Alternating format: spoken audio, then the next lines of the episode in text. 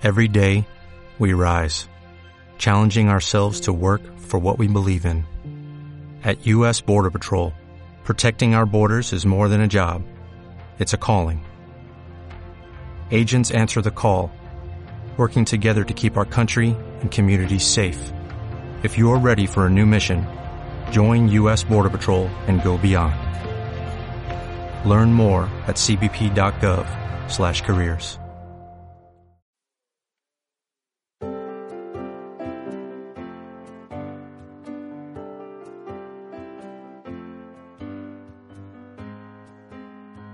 he visto cómo el Señor a través de este tiempo ha ido trabajando en nuestros corazones y ha ido preparando el corazón de su iglesia, ha ido guiándonos en la adoración a Él. Incluso a través de la semana, cómo el Señor ha ido conduciendo a través de diferentes circunstancias en nuestras vidas, Él ha ido apartando este tiempo para que su iglesia se siente a sus pies a escuchar su palabra. Y a través de los cánticos, a través de los salmos que los hermanos estaban entonando, notaba cómo el Señor iba trabajando en mi corazón e iba direccionándolo justamente a adorarle a Él. Si bien en algunos momentos mi mente trataba de desviarse, recuerdo las palabras del pastor Yadín minutos atrás, cuando él oraba, indicando de que nos enfoquemos en la adoración al Señor. Y es justamente lo que yo quiero, mis amados, que hagamos en este momento, que coloquemos de lado toda vicisitud, todo problema, toda angustia que podamos tener y nos postremos a los pies del Señor, a los pies de nuestro amo y que la adoremos a plenitud. Quiero ahora que me acompañen en oración, quiero ahora que me acompañen pidiendo al Señor su intersección para que Él siga guiando nuestros pasos a través de este tiempo. Padre, gracias te damos, Señor, porque tú has dirigido nuestros pasos. Gracias, mi Dios, porque tú has permitido que tu iglesia se siente hoy a tus pies. Porque tú has permitido, Padre, que a través de los signos, a través de los salmos, nosotros te adoremos. Gracias, Padre, porque a través ahora de este tiempo, en la cual vamos a exponer tu palabra, tú guías a tu pueblo. Te pido, Padre, que nos permitas enfocarnos, colocar ciento por ciento nuestra alma, nuestro cuerpo, todo nuestro corazón, Señor, en tu palabra. Ayúdanos, Señor, a tener oídos sensibles a tu voz. Ayúdanos, oh mi Dios, a que seamos creyentes que coloquen en acción tus mandatos. Permítenos ser parte de aquel grupo de personas que son reconocidos por los demás como creyentes, como personas que aman al Señor Jesús, como individuos que viven por la voluntad del Señor. En Cristo Jesús oramos. Amén.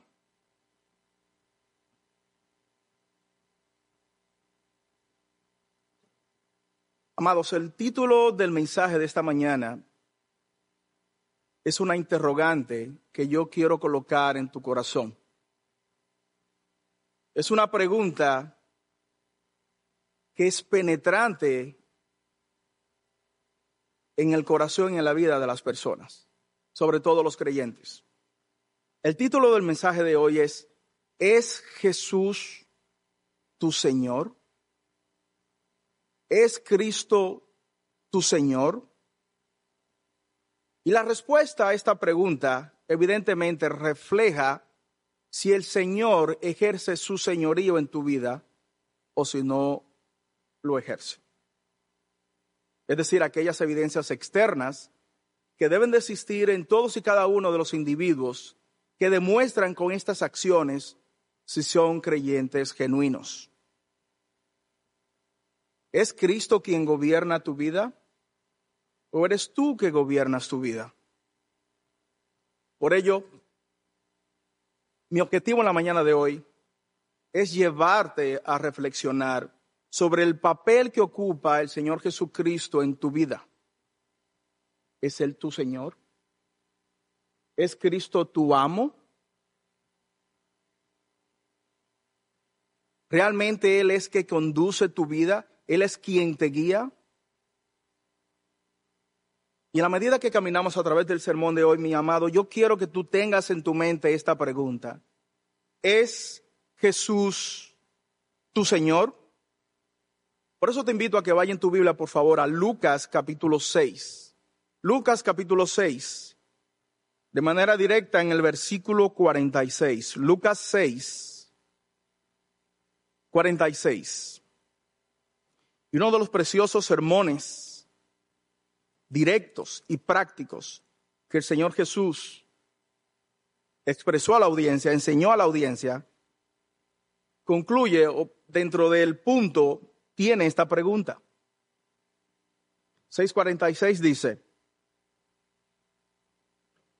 ¿por qué me llamáis Señor, Señor y no hacéis lo que yo digo? ¿Por qué me llamáis Señor, Señor y no hacéis lo que yo digo? Esta interrogante la expresó el Señor Jesús al inicio de su ministerio público. Él había ido al monte a orar con muchos discípulos y pasó la noche orando al Padre. Al llegar la mañana, él bajó y seleccionó dentro de la multitud a doce hombres que les llamó apóstoles. Y al ver la multitud, el Señor Jesús comenzó a predicar y a enseñar verdades profundas que tienen un efecto práctico en la vida de cada individuo. Por ejemplo, Él enseñó a las personas que eran dichosos aquellos pobres, porque de ellos era el reino de los cielos. No estamos refiriéndonos a una pobreza material, sino una pobreza espiritual, aquella persona que denota con su vida que necesita al Señor. Estos son los pobres de espíritu. Dichosos, bienaventurados, aquellos que son pobres en espíritu. Bienaventurados aquellos que tienen hambre y sed de justicia. ¿Por qué? Porque ellos serán saciados. Bienaventurados sois aquellos. Bienaventurado eres tú si eres aborrecido y si eres vituperado por causa del Señor. Son bienaventurados. Parece un mensaje contradictorio a la luz del mundo. El Señor Jesucristo va a un escalafón más alto.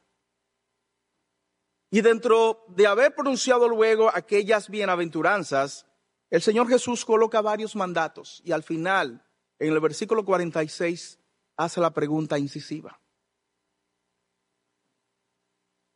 ¿Por qué me llamáis Señor, Señor y no hacéis lo que yo digo? Esta pregunta ha resonado en la iglesia por siglos. Esta pregunta ha movido el corazón de hombres y mujeres a través de toda la historia de la iglesia. Esta pregunta tiene un efecto crucial en la vida de cada uno de los creyentes. Porque el cristianismo, mis amados hermanos, no se expresa en una vocación o en una vocalización de sonidos. Jesús es mi Señor. No se limita a este punto. Una vida cristiana genuina demuestra con acciones que Jesús es el Señor. Y esto demuestra de manera directa si Cristo es o no el Señor de mi vida. Ahora, permíteme hacerte dos precisiones iniciales en el texto. En el Antiguo Testamento, en el Nuevo Testamento, la palabra que, que la Biblia utiliza como Señor en el griego en el cual fue redactado el texto de Lucas es curios. Y esto denota la divinidad de Jesús. Curios denota la divinidad de Jesús. Como, bien apunta el doctor Charles Horst, Jesucristo es Señor para los cristianos en el mismo sentido en que es Jehová para los hebreos. Pocas palabras, cuando alguien decía Curios, Señor, Señor, estaba denotando exactamente el mismo nivel que los judíos tenían para Jehová. En pocas palabras, mis amados, Cristo es el Jehová en el Antiguo Testamento. Y verás, estudiando la escritura completa, como muchos textos en el Antiguo Testamento donde habla de Jehová, en el Nuevo Testamento es referenciado por los apóstoles justamente como Cristo. Los mismos pasajes, los mismos textos. Cristo es el Señor, Cristo es divino. Y a la luz de esta enseñanza, vuelve la pregunta otra vez. ¿Es Cristo curious para ti? ¿Es Cristo tu Dios? ¿Es Cristo tu Señor? ¿Es Cristo tu dueño? ¿Tú demuestras con tu vida una respuesta positiva a estas interrogantes?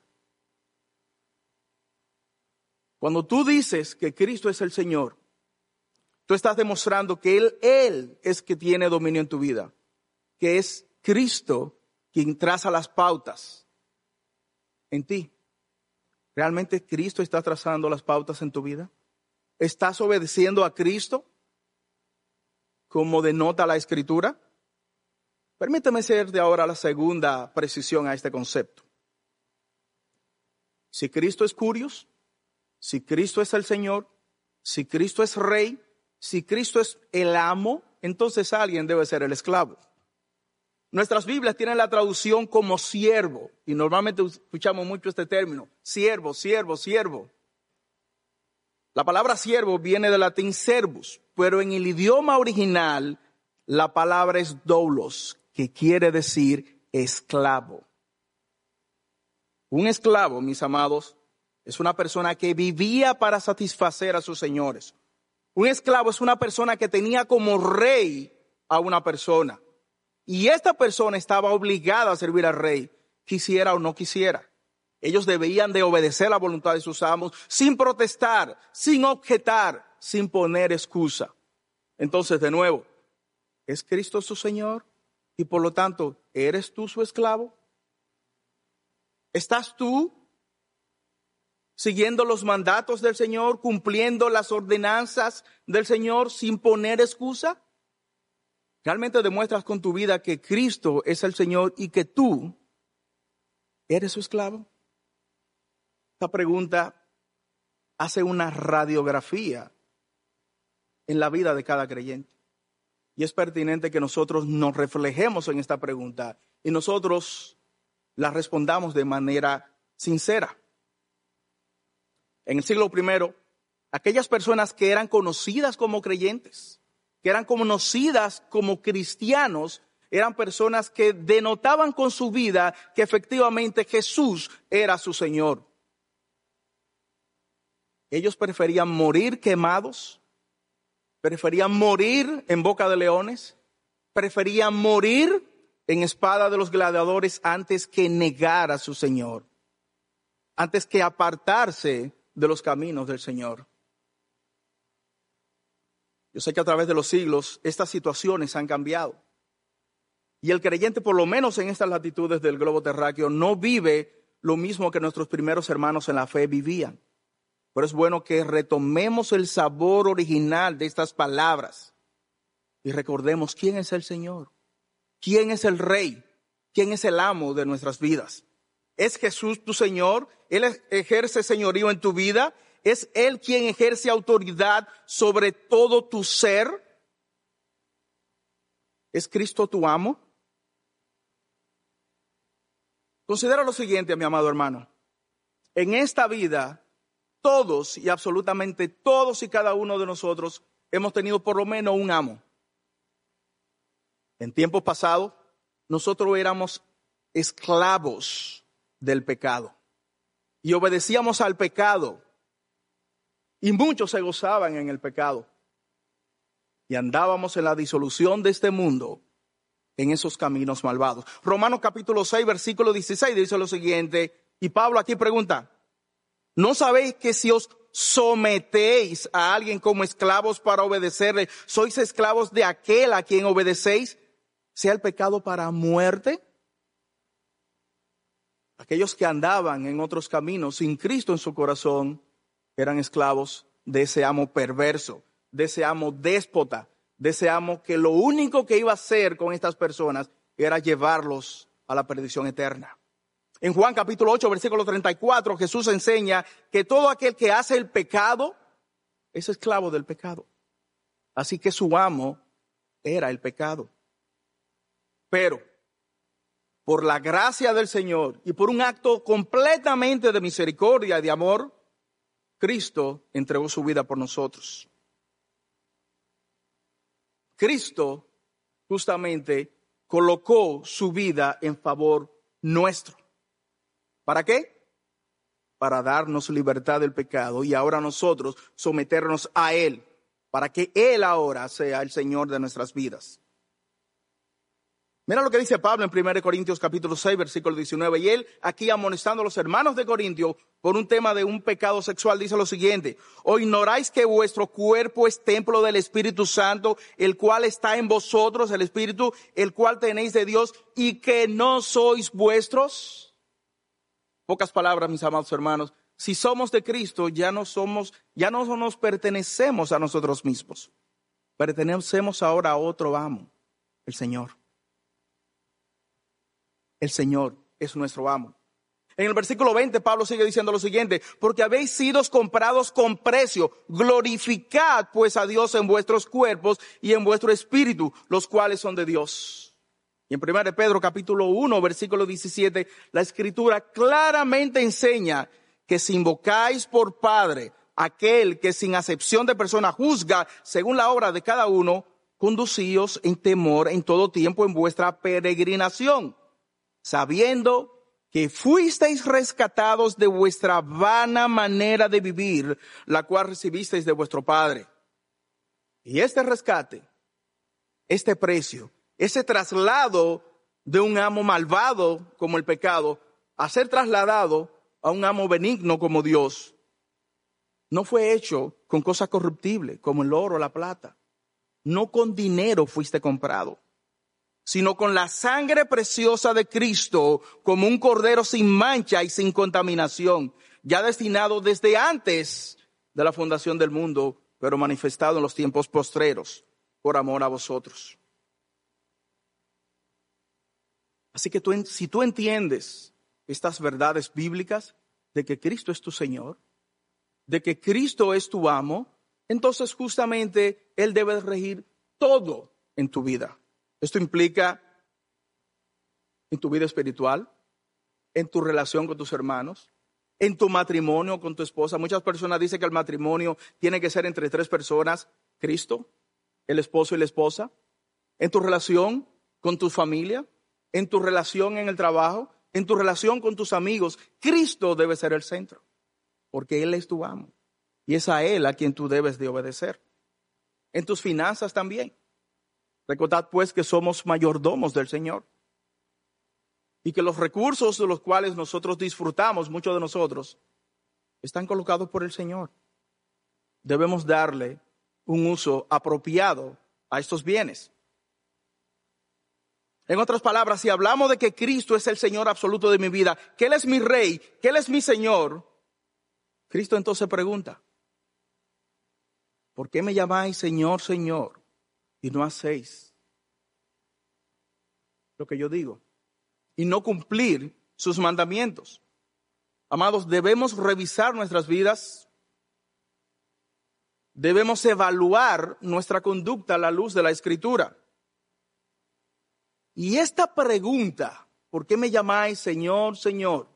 Y no hacéis lo que yo digo, puede dar dos conclusiones diferentes. En primer lugar, Tú puedes ver personas que no cumplen el mandato del Señor y por lo tanto con sus vidas ellos demuestran que no son creyentes. Y por lo tanto no aman al Señor Jesucristo. Juan 14, 24, el Señor dice lo siguiente, el que no me ama no guarda mi palabra. Así que solamente una vida constante que demuestra una inobservancia a la voluntad de Dios demuestra que esta persona no ama al Señor.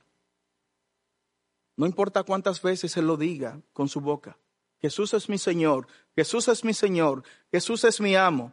Si tu vida práctica no demuestra que Jesús es el Señor, te estás engañando a ti mismo. No estás demostrando con tu vida lo que el Señor justamente está enseñando acá. Desafortunadamente, la desobediencia forma parte del ADN de los individuos. Esto no es nuevo. 593 años antes del ministerio del Señor Jesucristo, Dios, por medio del profeta Ezequiel, había mandado una amonestación al pueblo de Israel. Y en Ezequiel capítulo 33, versículo 30, la Biblia registra lo siguiente. Pero en cuanto a ti, hijo de hombre, los hijos de tu pueblo hablarán de ti junto a los muros y en las entradas de las casas. Se comentará de los mandamientos. Hablan uno al otro y cada cual a su hermano diciendo, vengan ahora y oigan cuál es la palabra que viene del Señor. Y vienen a ti como viene el pueblo y se sientan delante de ti, pueblo mío.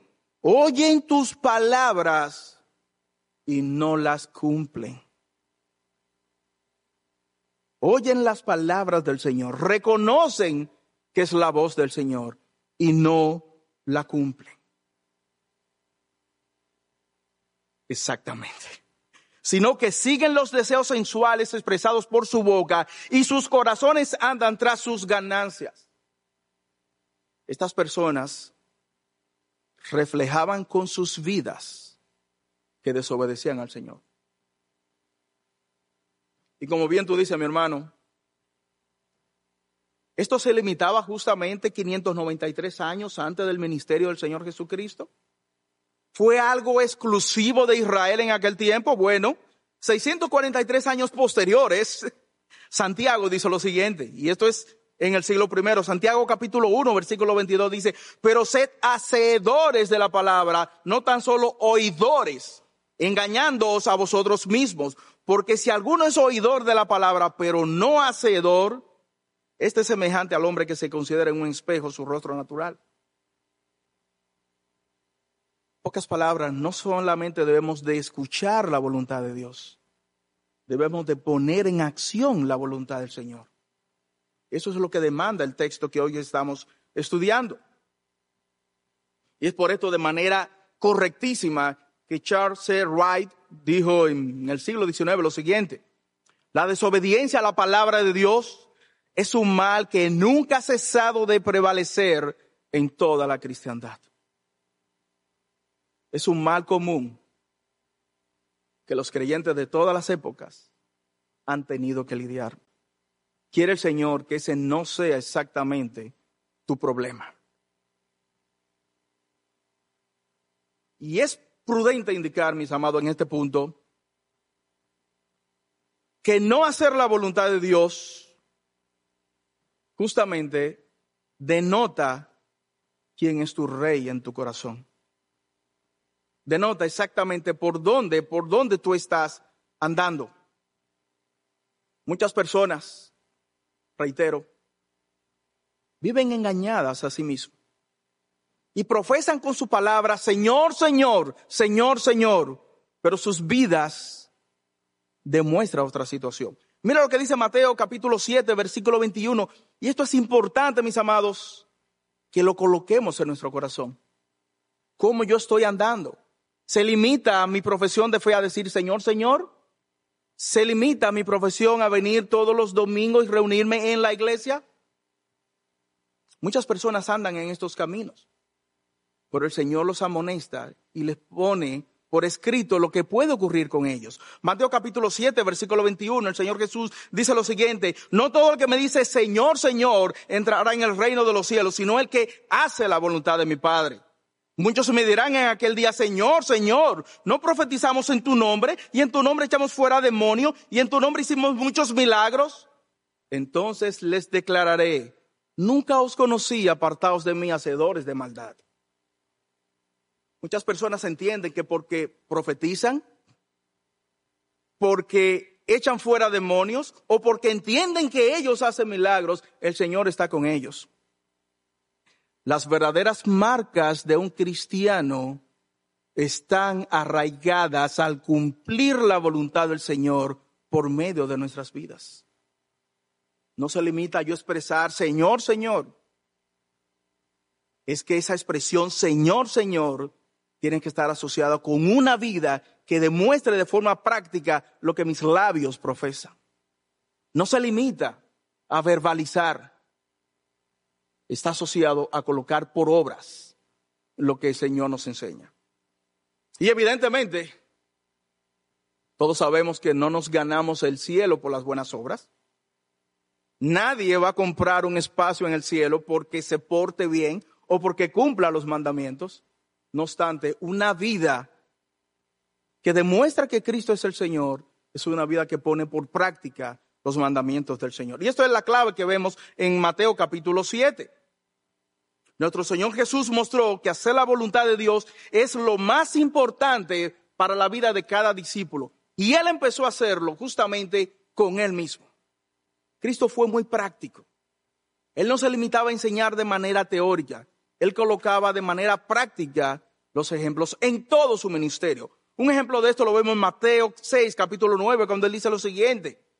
Y esto es algo sumamente interesante, mis amados.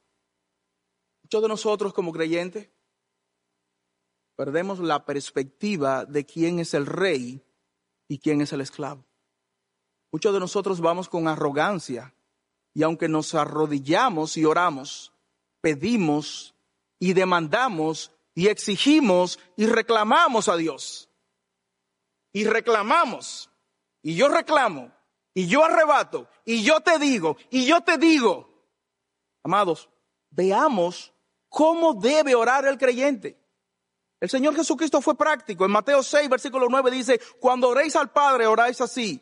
Padre nuestro que estás en los cielos, santificado sea tu nombre. Venga a nosotros tu reino. Hágase tu voluntad. El creyente debe de pedir siempre que se haga la voluntad del Señor. Esto no va a cambiar los planes de Dios. Él es inmutable. Por eso me permitirá a mí conocer la voluntad de Dios y yo someterme en obediencia y amor y gozo a la voluntad del Padre. Eso es lo que hace este tipo de oración. Y esto no se circunscribió a este punto, sino que justamente en los momentos finales de su ministerio, en los momentos más dolorosos, cuando él sabía que tenía que partir de esta tierra, también pidió a Dios que se hiciera su voluntad y no la de él. Mateo capítulo 26, versículos 36 al 39, el Señor Jesús dice lo siguiente, la Biblia lo registra, Jesús en, Gesemaní con sus discípulos, él dijo, sentaos aquí, entre tanto que yo voy allí y oro. Y tomando a Pedro y a los dos hijos de Zebedeo, comenzó a entristecerse y a angustiarse en gran manera. Entonces Jesús le dijo, mi alma está muy triste hasta la muerte. Quedaos aquí y velad conmigo. Y yendo un poco adelante, se postró sobre su rostro, y orando y diciendo, Padre mío, si te es posible, pasa de mí esta copa, pero no se haga como yo quiero, sino como tú. Aún en ese momento de aflicción, de dolor humano, Cristo se sometió a la voluntad del Padre y dijo, no se haga como yo quiero, sino como tú. Hágase tu voluntad. Y esa es una frase que los creyentes siempre debemos de repetir. Dios, que se haga tu voluntad, no la mía. No es lo que yo quiero. Permíteme ver cuál es tu voluntad y pon en mí un corazón sensible para hacer tu voluntad. Así debe de andar el creyente.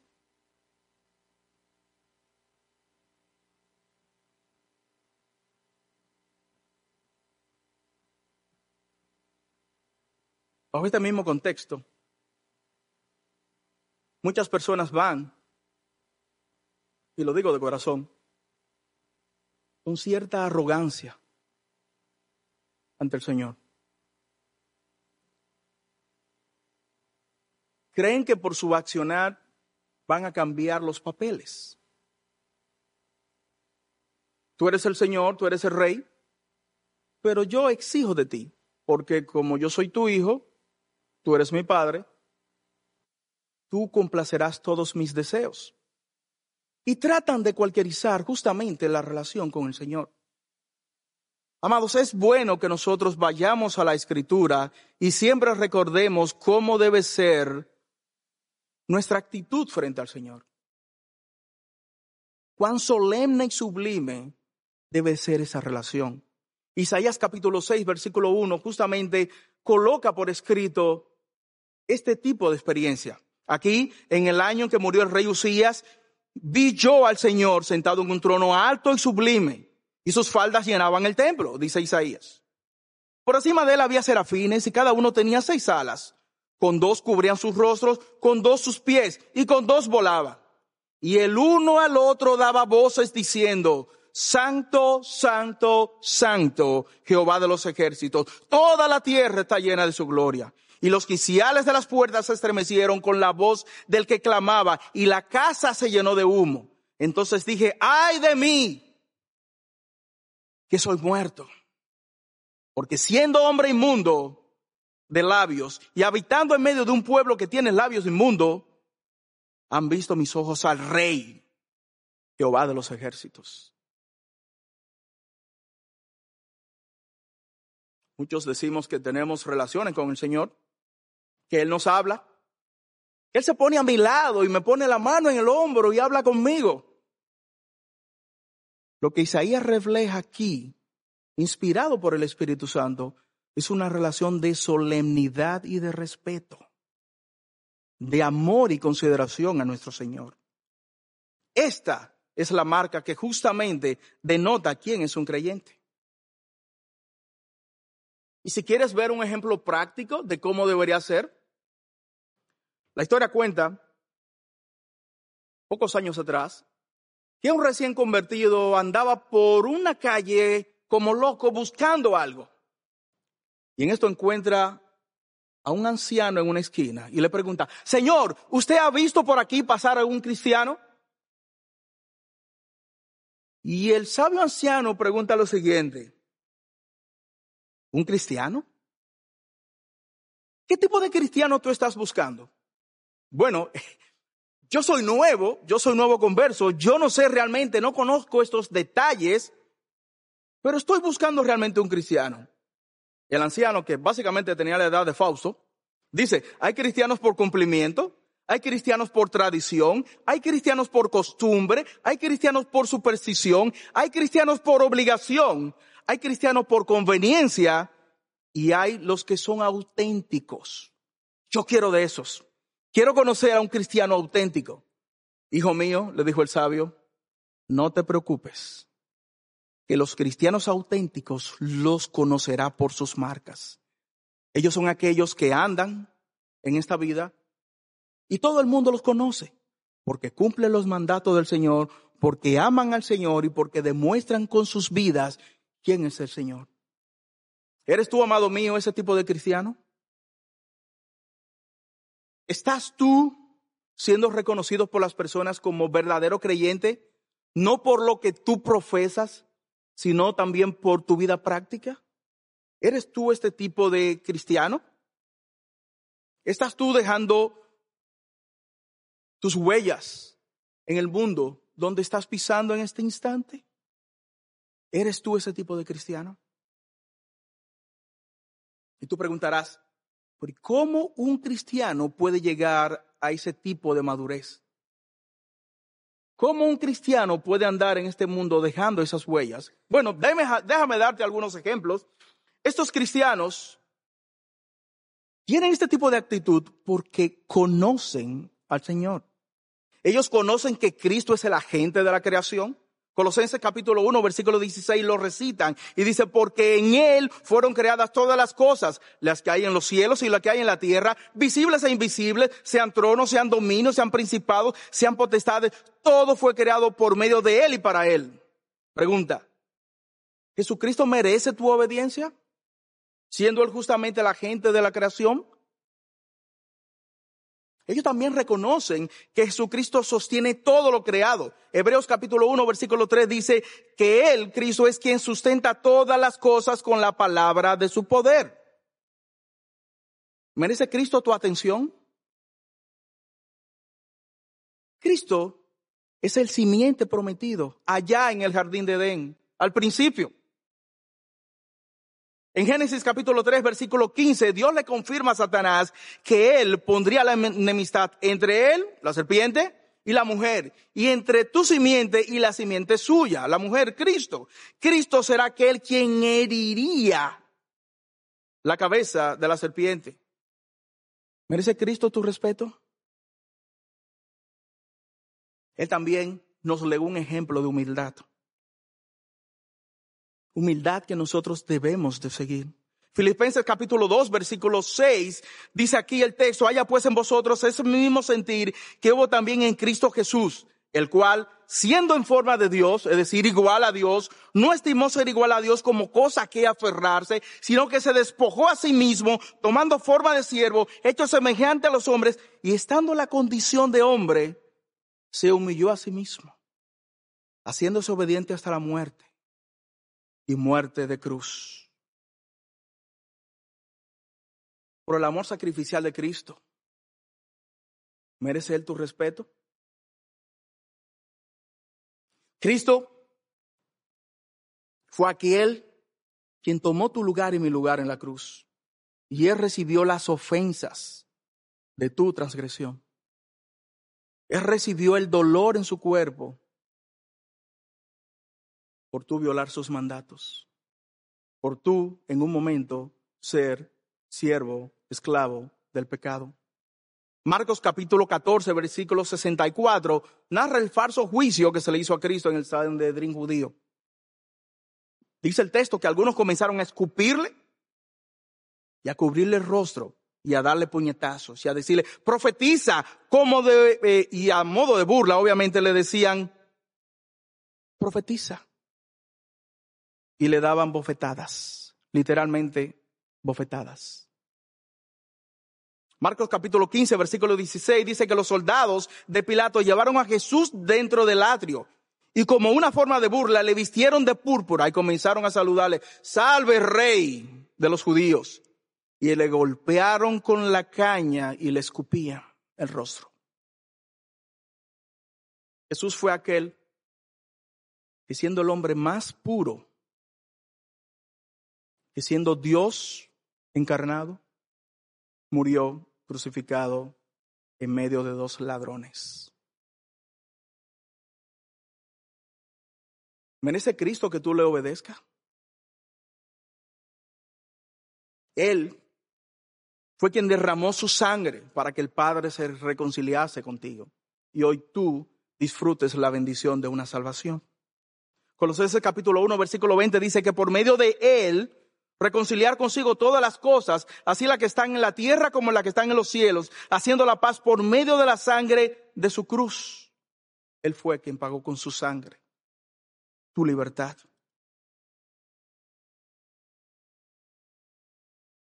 Él fue glorificado y Él vendrá otra vez a buscar a su iglesia. Y Él te llevará a ti a su presencia. Y tú estarás frente a Él. Si bien en el tribunal de Cristo estaremos todos gozosos allá, todos creyentes, en el tribunal de Cristo no habrá una investigación de quién es salvo, quién no. Todos los que estén ahí tendrán una misma condición, salvos, redimidos por la sangre del Cordero. Pero se evaluarán tus obras. ¿Qué excusa tú le darás al Señor ese día? ¿Qué excusas le dirás a Él? Y aún conociendo sus mandatos, no los cumpliste en esta vida.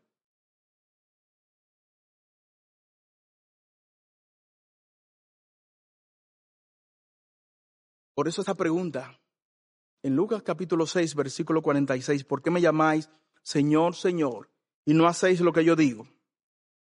Justamente denota qué tú debes de hacer. Y la Biblia está llena de mandatos. Puedes leer desde Génesis hasta Apocalipsis, encontrarás muchos mandatos. Ahora, permíteme llevar tu atención justamente a lo que el Señor había enseñado. De manera directa en Mateo capítulo 5, versículo 7, evidentemente no lo leeré completo, pero aquí hay muchos ejemplos prácticos de cómo tú y yo debemos de vivir.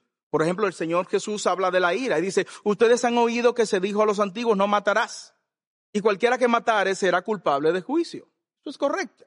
Ahora, pero yo os digo, la interpretación correcta de este punto es este, pero yo os digo que el que se enoje contra su hermano será culpable de juicio. Y cualquiera que diga necio o idiota a su hermano será culpable ante el concilio. Y cualquiera que diga fatuo o que maldiga a su hermano será expuesto al infierno de fuego. Por tanto, dice él, si traes tu ofrenda al altar y allí te acuerdas de que tu hermano tiene algo contra ti, es mi hermano que tiene algo contra mí, Deja allí tu ofrenda delante del altar y anda, reconcíliate primero con tu hermano, entonces ven y presenta tu ofrenda. De manera práctica, si tú vas a adorar al Señor con una ofrenda, primeramente tienes que reconciliarte con tu hermano. Eso es lo que Cristo está enseñando. Él habló de los juramentos también. Habéis oído que fue dicho a los antiguos, no perjurarás, sino que cumplirás al Señor tus juramentos. Pero yo os digo, no juréis en ninguna manera, ni por el cielo, ni por el trono de Dios, ni por la tierra, porque es el estrado de, sus pies, ni por Jerusalén, porque es la ciudad del gran rey, ni por tu cabeza jurarás, porque no puedes hacer blanco negro un solo de tus cabellos, sino que sea vuestro hablar sí, sí, no, no. Esa fue la voluntad del Señor. Como podrás ver, hay múltiples mandatos, muchos, los cuales todos podemos, debemos de estudiar y apropiarlo a nuestras vidas. Ahora, si quiere que te lo resuma en dos, permíteme leer las palabras del Señor Jesús en Mateo capítulo 22. Justamente, alguien le preguntó para tentarle, Señor, ¿cuál es el más grande de los mandamientos? Jesús le dijo, amarás al Señor tu Dios con todo tu corazón y con toda tu alma y con toda tu mente. Eso implica, mis amados, que debemos de amar al Señor con todo nuestro ser, completamente, con todo nuestro ser. Y este es el primer grande mandamiento. Y el segundo es semejante. Amarás a tu prójimo como a ti mismo. De estos dos mandamientos depende toda ley y los profetas. ¿Quieres cumplir la voluntad de Dios? Ama al Señor y ama a tu prójimo. Cuando tú cumples con estos dos mandamientos, todo lo demás caerá.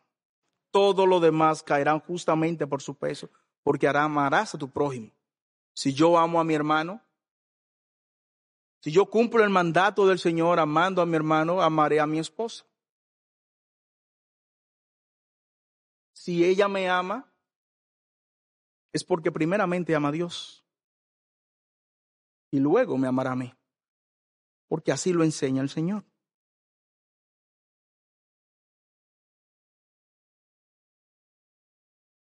Como hemos podido ver, mis amados, y ya para concluir, la obediencia a los mandatos de Jesús es esencial para todos aquellos que nos llamamos cristianos o creyentes.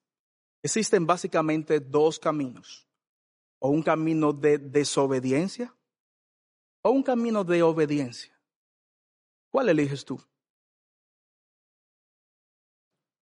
¿Cómo vivirás tú en esta vida terrenal a la luz de la Escritura? ¿Obedeciendo los mandatos del Señor o viviendo tu vida como si Dios no existiese? La semana pasada la iglesia se regocijó todos nos regocijamos al ver cómo hermanos en firme cumplimiento a la voluntad de Dios pasaron aquí por las aguas bautismales. Ellos estaban clarísimos de que meterse en esa piscina no los iba a salvar. Pero ellos hicieron, pasaron por esa agua que estaba fría, dice el pastor Pedro, en un acto de, de evidente voluntad de cumplir el mandato del Señor. Conocían a través de la escritura que el Señor indicaba que tenían que bautizarse. Estas 16 personas gozosamente se bautizaron. ¿Cumplieron ellos el mandato del Señor? Sí, cumplieron el mandato del Señor. ¿Deben ellos de vivir una vida en obediencia a los mandatos del Señor? Sí, deben de vivir una vida en obediencia a los mandatos del Señor. ¿Y tú? ¿Cómo estás viviendo tu vida? ¿Estás demostrando que Cristo es el Señor? ¿Estás demostrando con tus acciones y tus actitudes que Él es el Rey? ¿Que Él es el Señor? ¿Que Él es tu Dios y por lo tanto tú su esclavo? Esa es la forma en la cual tú y yo debemos de vivir este, esta vida cristiana. Es la manera en que tú y yo debemos de impactar el mundo. Es la manera en que tú y yo podemos ser sal en este mundo. podemos iluminar a aquellas personas que no andan conforme a la voluntad de Dios. Es mi oración, mis amados, que cada uno de nosotros podamos ser cristianos que denoten con sus vidas que Cristo es nuestro Señor, que Cristo es Rey y que cuando el Señor nos pregunte, ¿soy yo tu Rey? ¿Soy yo tu Señor? Nosotros de manera gozosa y jubilosa digamos, sí Señor, tú eres mi Rey. Sí Señor, tú eres mi Señor. Vamos a orar. Padre, te damos gracias Señor. Gracias mi Dios porque tú nos permites Señor conocer tu voluntad a través de la Escritura. Tú nos permites, oh Padre, colocar por obras tus mandamientos. Gracias, mi Dios, porque en esta preciosa mañana tu voz ha sido escuchada. Gracias, Padre, porque tus instrucciones son claras en la Escritura. Son sencillas. Te pido, Padre, que tú coloques en nuestros corazones un corazón sensible y humilde y humillado a los pies de Cristo. Un corazón que se goce en cumplir tus mandatos. Un corazón que se goce, que anhele, Señor, vivir de la forma en que tú nos llamas a vivir. Padre, pido que las enseñanzas de esta mañana no se queden, no se circunscriban al día de hoy, sino que trabajen en la vida de cada uno de los creyentes a través de toda su vida teniendo en cuenta que por cumplir los mandamientos no vamos a ganarnos el cielo, pero es una forma práctica de evidenciar que somos creyentes genuinos. Ayúdanos a caminar como tú enseñaste que debemos de caminar. Ayúdanos a vivir un cristianismo puro y genuino, como Cristo nos enseñó. En Cristo Jesús oramos y lo pedimos. Amén.